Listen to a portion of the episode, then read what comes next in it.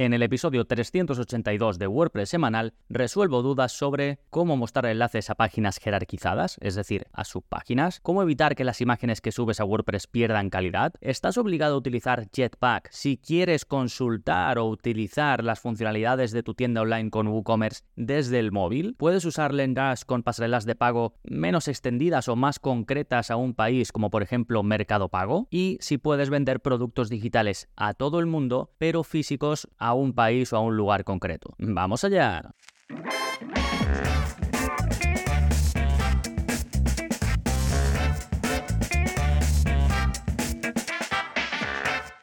Hola, hola, soy Gonzalo Navarro y bienvenidos al episodio 382 de WordPress Semanal, el podcast en el que aprendes a crear y gestionar tus propias webs con WordPress en profundidad. Y hoy te traigo un episodio de preguntas y respuestas que las saco directamente del soporte que ofrezco a los miembros en gonzalonavarro.es además de la formación eh, paso a paso y en vídeos, en cursos, y de la comunidad privada de Telegram, pues también tenéis acceso a esta zona de soporte para que me lancéis vuestras dudas. Y he recopilado cinco a las que voy a dar respuesta en un momentito, pero antes recuerda que si tú también quieres este soporte directamente conmigo y aún no eres miembro en gonzalonavarro.es, pues puedes darte de alta de forma muy sencilla, es sin permanencia y tienes toda la info, como digo, en gonzalonavarro.es. Sí, fantástico. Vamos a ver ahora las novedades que está pasando en gonzalonavarro.es esta semana. Bueno, lancé hace muy poquito, la semana pasada, el curso de inteligencia artificial en WordPress. Si no escuchaste el episodio anterior del podcast te lo recomiendo porque ahí hablo de todas las posibilidades que tienes y si lo escuchaste y eres miembro pues lánzate al curso porque creo que te va a encantar. A mí particularmente me gustó mucho hacerlo y creo que ha quedado un curso súper completo y súper práctico para que empieces a aplicar desde ya todo lo que puede ofrecerte la inteligencia artificial y además controlado directamente desde tu web con WordPress. Sí, pero bueno, si la inteligencia artificial no es lo tuyo, ya sabes que tienes más de 75 cursos desde lo más básico de creación y gestión de webs con WordPress hasta eh, lo más avanzado, incluidos pues cómo utilizar plugins específicos para vender, para crear webs de membresía, prácticamente todo tipo de webs, por muy compleja o rara que sea, y luego cursos pues para ser más productivos, cursos para mejorar el marketing o tus acciones de marketing, en fin, todo lo necesario para crear y gestionar webs con WordPress de manera profesional. Bien, esto por un lado, después tenemos el nuevo vídeo de la zona código, ya sabéis que saco uno nuevo a la semana y el objetivo es que puedas hacer cambios en tu web sin usar plugins, ¿no? Sin llenar tu web de cientos de plugins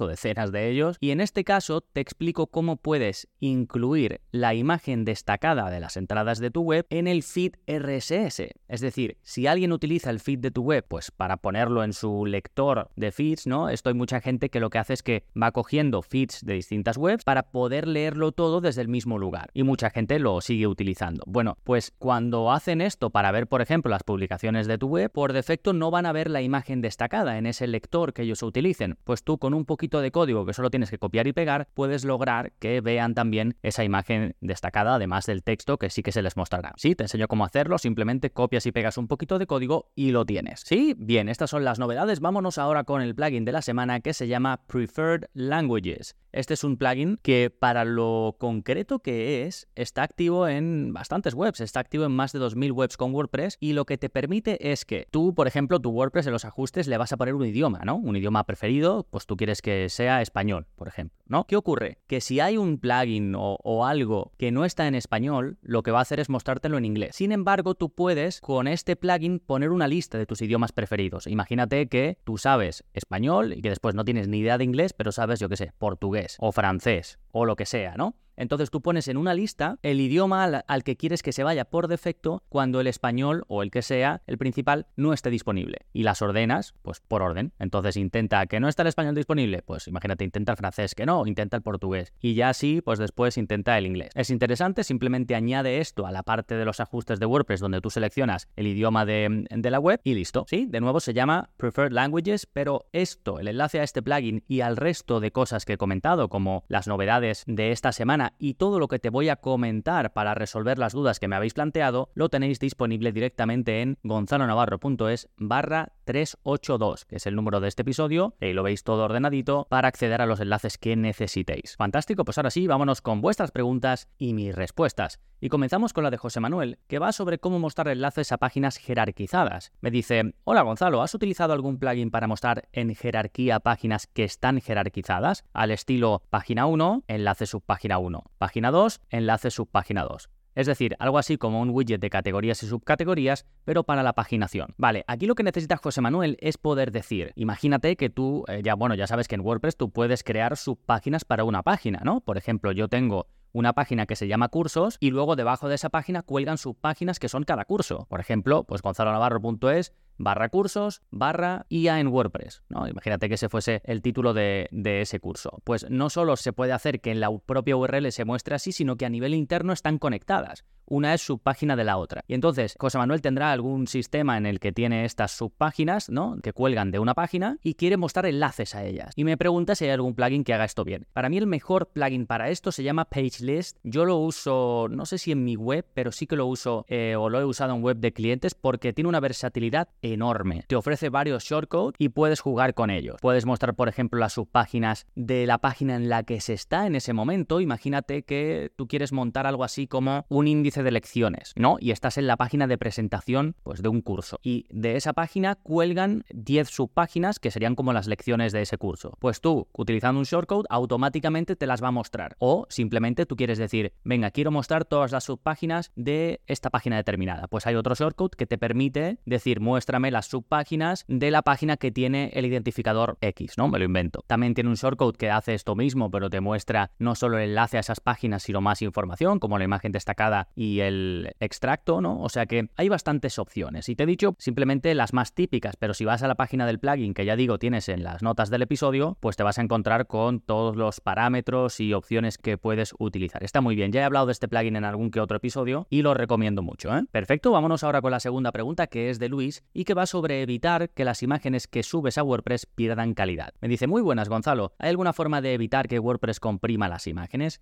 El caso es que yo las dejo ya optimizadas, casi siempre con menos de 100k, y observo que al subirlas a mi WordPress pierden bastante calidad. He estado buscando en la zona de códigos de tu web y no he encontrado nada al respecto. Muchas gracias, un saludo. Bueno, en el momento que me escribió Luis no tenía nada en la zona código, pero ya eh, cuando Luis me, me dijo que no lo tenía me lo apunté y lo saqué al poquito tiempo, así que ya tenéis disponible el vídeo 301 de la zona código donde ahí os enseño cómo evitar que Efectivamente, como dice Luis, cuando tú subes una imagen a WordPress, si es un JPG, ellos automáticamente le reducen calidad. No recuerdo ahora mismo el porcentaje, pero le bajan el porcentaje de calidad. ¿Qué pasa? Que si tú ya las has ajustado mucho, si te quita un poquito más de calidad, puede que se vea mal, ¿no? Entonces, en este vídeo de la zona código te enseño a controlar esa pérdida de calidad por si quieres que sea menor o no quieres que sea nada. O si no te gusta hacerlo por código, pues te paso también un plugin, el que les recomendé en su día a Luis, eh, ya hace mucho, mucho que no se actualiza. Entonces he buscado otro y hay otro que está más, que es más reciente, que además no presenta ningún problema de rendimiento. Apenas está activo en unas 300 web con WordPress, pero bueno, el plugin eh, funciona bien y os lo dejo enlazado. ¿eh? Debajo de cada pregunta que tenéis en las notas del episodio pongo los enlaces relevantes a la misma, ¿de acuerdo? Otra opción que tenéis es subir las eh, imágenes en PNG, lo que pasa que pesarán un poquito más, pero así evitáis que WordPress, digamos, le quite calidad automáticamente, ¿no? Bien, vámonos con la tercera pregunta, que es de Silvia y que me pregunta si le obligan a utilizar Jetpack. Vamos a ver lo que dice. Me dice, hola Gonzalo, tengo un cliente que quiere tener la tienda online en el móvil, es decir, poder gestionar los pedidos desde el móvil. Sé que hay una app de WooCommerce, pero veo que hay que instalar primero en el WordPress el plugin de Jetpack, y tengo entendido que es un plugin muy pesado para solo usarlo para esto. ¿Sabes alguna otra forma de conectar la tienda para que la tenga como aplicación en el móvil? Gracias. Bueno, esto es una pregunta súper típica y encontrarás también en los foros de WordPress o usuarios que no utilizan Jetpack, no lo quieren utilizar y todo el rato le preguntan a la gente de Jetpack que por qué les obligan a usarlo y realmente sí,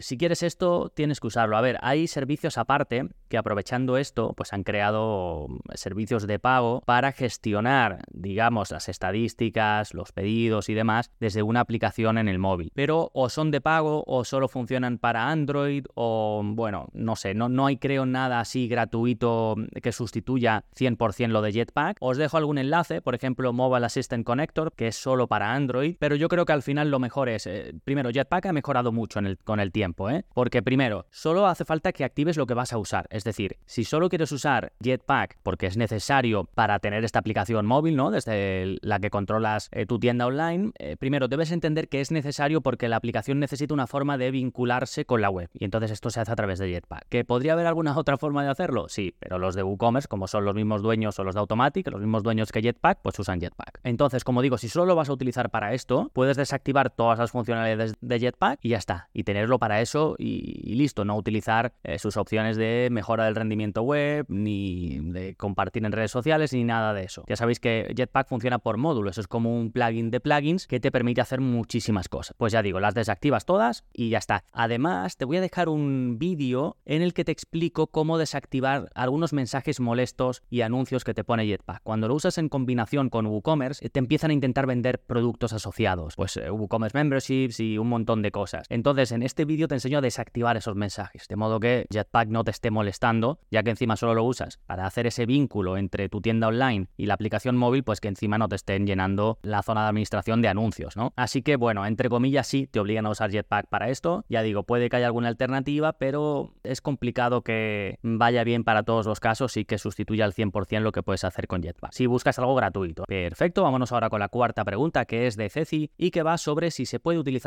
LearnDash con Mercado Pago u otras pasarelas de pago. Hola, ¿cómo estás? Tengo una duda, quizás me puedas ayudar. Estoy haciendo tus cursos para poder hacer mi web de cursos online desde cero ya tengo una con la que vendo desde hace 6 años, pero quiero cambiarla porque mi LMS es problemático. Estoy 90% decidida a utilizar Lendash. Vi en tus vídeos que en descargas está disponible para descargar y utilizar. Yo quisiera comprarlo a Lendash para tener la última versión, actualizaciones y soporte, pero me vendría bien primero probarlo para ver si puedo hacer algunas cosas de las cuales no estoy muy segura. Multimoneda, que la principal pasarela de pago sea Mercado Pago de Argentina y además utilizar PayPal como secundaria. La consulta es, si uso el LearnDash que nos ofrece en descargas y logro configurar lo que necesito, después voy a querer comprarlo oficialmente. ¿Cómo hago cuando lo compre? ¿Se puede? ¿Es solo ponerle un código que me darán en la compra? ¿O tengo que sustituir todo? Esto no me queda muy claro. Espero que me puedas ayudar con esta duda. Muy buenos tus cursos, me están sirviendo un montón. Saludos. Eh, bueno, sí, aquí hay varias preguntas de Ceci y también hay algunas habituales con respecto a lo que ofrezco yo en la formación en gonzalonavarro.es cuando te apuntas, ¿no? Bien, vamos a ir resolviendo. Primero, ¿se puede utilizar la pasarela de pago Mercado Pago, que es específica de Argentina? No sé si también hay en otros eh, países de América, pero en este caso en Argentina me preguntan mucho. Se puede, pero tienes que hacer la venta a través de WooCommerce. Ya sabéis que, o si no, os lo digo, LearnDash se puede vincular con WooCommerce para que la venta se haga a través de WooCommerce y el consumo de la formación se haga con LearnDash, que es uno de los plugins más populares que hay para crear un sistema de gestión de enseñanza. Por eso me decía, en este caso Ceci, las siglas LMS, ¿no? Learning Management System. Entonces, se puede. Segunda pregunta, ¿se puede utilizar multimoneda? También, pero también con WooCommerce. Al final, WooCommerce es uno de los mejores plugins para vender que existen dentro de WordPress. ¿Por qué? Porque tiene muchísimas integraciones, como por ejemplo la posibilidad de vender con multimoneda, un montón de pasarelas de pago que a lo mejor son de países específicos pero que no están extendidas en todo el mundo, como por ejemplo Mercado Pago. También se puede utilizar PayPal, como me pregunta Ceci. Así que para el caso que, como digo, tiene Ceci, es muy útil vender con WooCommerce en lugar de vender directamente con LearnDash, que está muy limitado. Su enfoque está puesto en ofrecer formación crear cursos y eh, mostrarlo todo a los alumnos de forma bonita, de forma sencilla.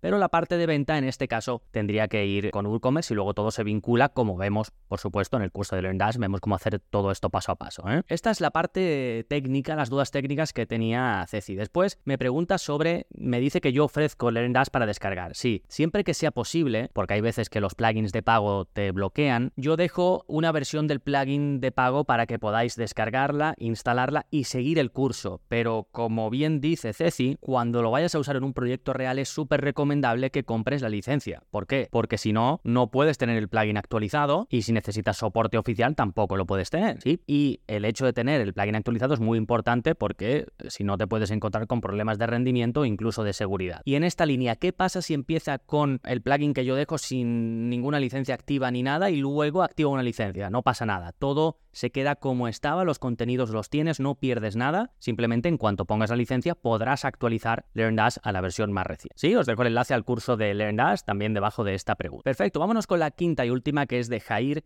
y que va sobre vender productos digitales a todo el mundo, pero físicos solo a un país o a España en su pregunta me dice, ¿no? Me dice, buenas Gonzalo, sigo con la última pregunta de la tienda, creo. Esto es porque me envió varias, estaba haciendo una tienda online y me estuvo enviando varias consultas y me dice, el caso es que es un poco particular porque vende productos físicos y productos digitales. Eso me obliga a utilizar WooCommerce. Pero mi duda es, ¿se pueden vender productos digitales a todo el mundo pero físicos solo a España? Eh, sí, esto es una duda bastante común porque entre las opciones de eh, WooCommerce tú puedes decidir a qué países quieres vender tus productos físicos. Pero dices, ¿qué pasa entonces con los digitales? Pues no pasa nada. Como son digitales, no entra este ajuste, ¿de acuerdo? Este ajuste, que lo tienes en los ajustes generales eh, de WooCommerce, solo está pensado para los envíos. Entonces, lo que tienes que hacer es que tú te vas a las opciones generales y en ubicaciones de venta le dices que vendes a todos los países. Y en ubicaciones de envío le dices que envía solo a países específicos. Y ahí pones España o el país que sea. ¿Qué ocurre aquí? Pues que cuando el comprador vaya a poner la dirección de un sitio que no sea España, siguiendo este ejemplo, no va a poder comprar el producto. Sin embargo, cuando sea un producto digital, como no pone dirección ni nada, porque no hace falta,